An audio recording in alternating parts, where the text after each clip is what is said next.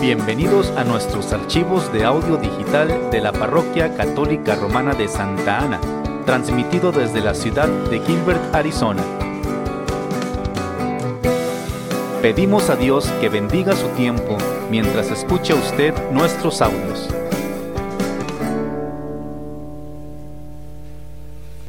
Muy buenas tardes hermanos.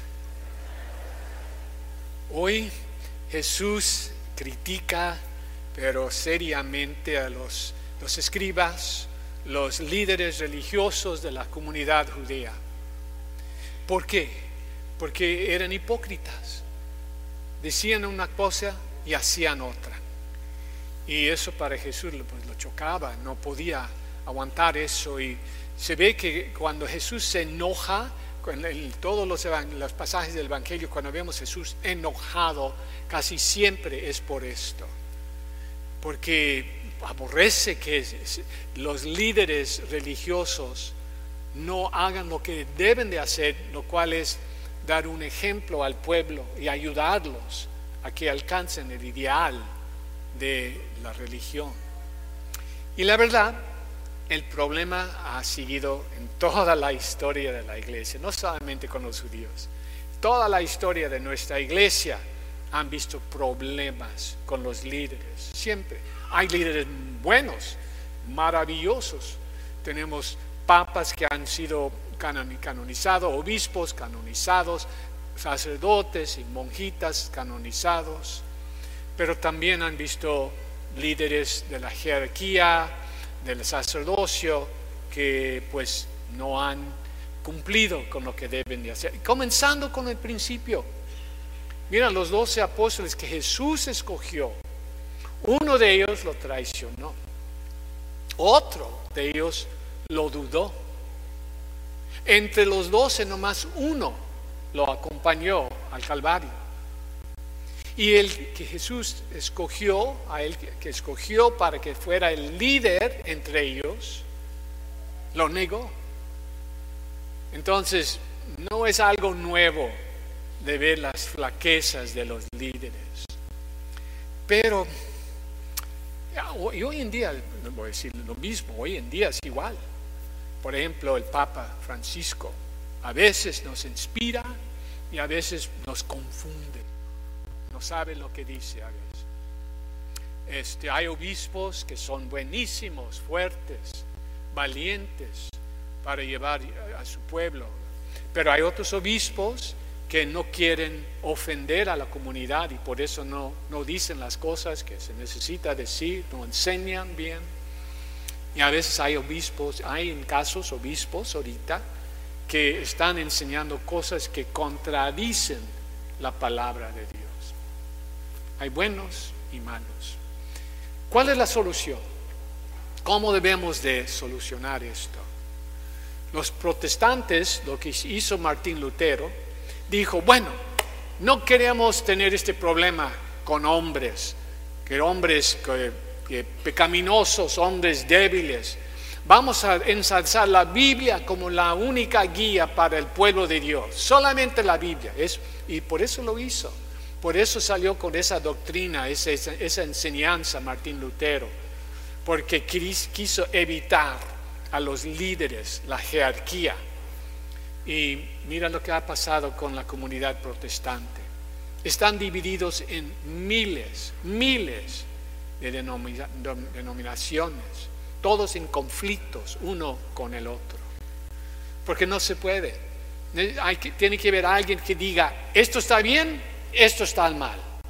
Es necesario en un partido de fútbol, en, en la iglesia, donde quiera. Ahí tiene que haber alguien que pueda decir, esto está bien, esto no, este es un gol, esto no. Es, necesario, aunque esa persona a veces nos, nos, nos falta, a veces está eh, equivocado, necesita ver una persona que tome ese lugar. Entonces la solución es de rezar y pedir por nuestros líderes para que sean iluminados por el Espíritu Santo. A los líderes que más ustedes tratan son los sacerdotes. Quizás se han presentado con el obispo quizás hasta con el Papa, pero la gran mayoría de los católicos, el trato que tiene, tienen es con los sacerdotes. Y los sacerdotes tenemos un papel maravilloso, un papel increíble. Cuando un padre está celebrando la Santa Misa, ese padre es Jesucristo no que representa a Jesucristo o parece a Jesucristo, es Jesucristo. Es algo increíble, pero esa es la, la enseñanza de nuestra iglesia sobre el sacerdocio. Hasta le decimos alter Christos. Es Cristo, una, otro, un otro Cristo. Está compartiendo en el sumo sacerdocio de Jesús. Entonces es una responsabilidad increíble y un privilegio grandísimo. Pero para ser eso, ese padre, todos los padres, todos los padres, tenemos que estar enfocados que lo que hacemos no lo hacemos por nuestra parte, lo estamos haciendo porque Jesús nos ha dado el privilegio de compartir. Y tenemos que tener esa, esa unión con Él, esa cercanía con Jesús. Porque sin eso, cualquier padre pues pierde su camino. Y hay muchas tentaciones para los padres. Somos seres humanos y como todos los seres humanos, el enemigo nos, tenta, tenemos tentaciones cualquier persona. Pero también los padres tenemos que ver cómo es que vamos a, trabajar en el mundo. Porque necesitamos entender las cosas del mundo, las cosas que ustedes hacen, las ideas modernas, tenemos que entender qué es, qué es, lo, qué es lo que está pasando. Pero también al mismo tiempo tenemos que mantener, mantener el balance, que somos en el mundo, pero no del mundo. Somos separados, aunque trabajamos en el mundo, pero no somos del mundo, igual que ustedes. Pero siempre hay que ver el balance. Cuando ves un padre que ya se salió del carril es porque quizás abarcó muchas cosas e ideas que vienen del mundo y no del Evangelio. También una tentación para los padres es que el balance entre predicar y enseñar la doctrina y tener compasión para las personas que están batallando para cumplir.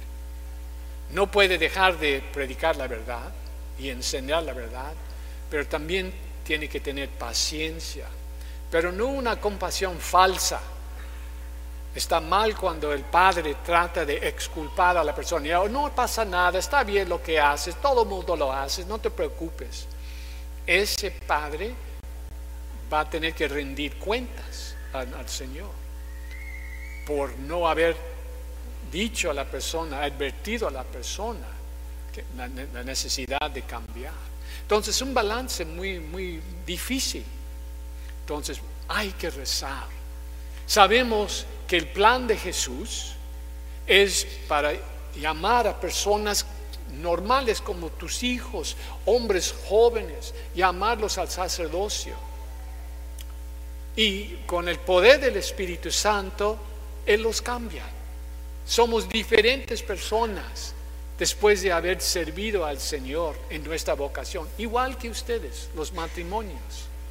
Son diferentes personas por haber vivido su matrimonio. Entonces, ese es, el plan de Dios.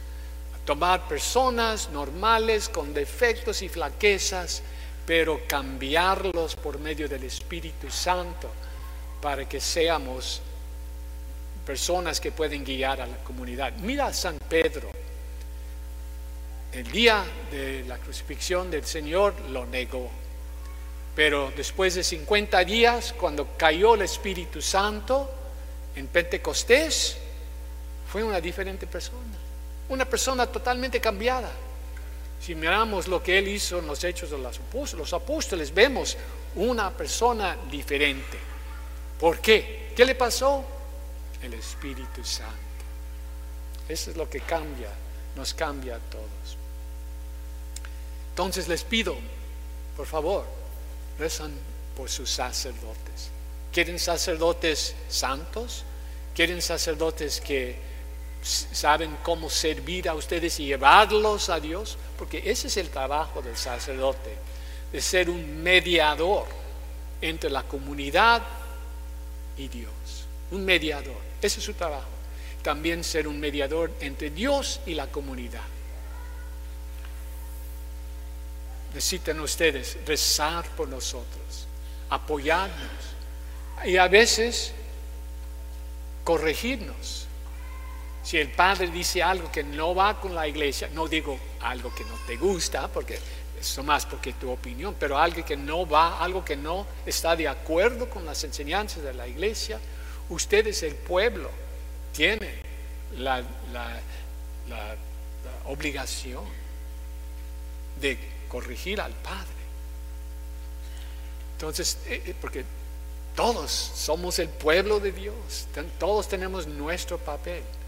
Entonces, yo rezo por ustedes y ustedes, por favor, rezan por mí, por todos los padres que los sirven aquí en esta parroquia, para que podamos cumplir con lo que el Señor está pidiendo para nosotros y para ustedes también.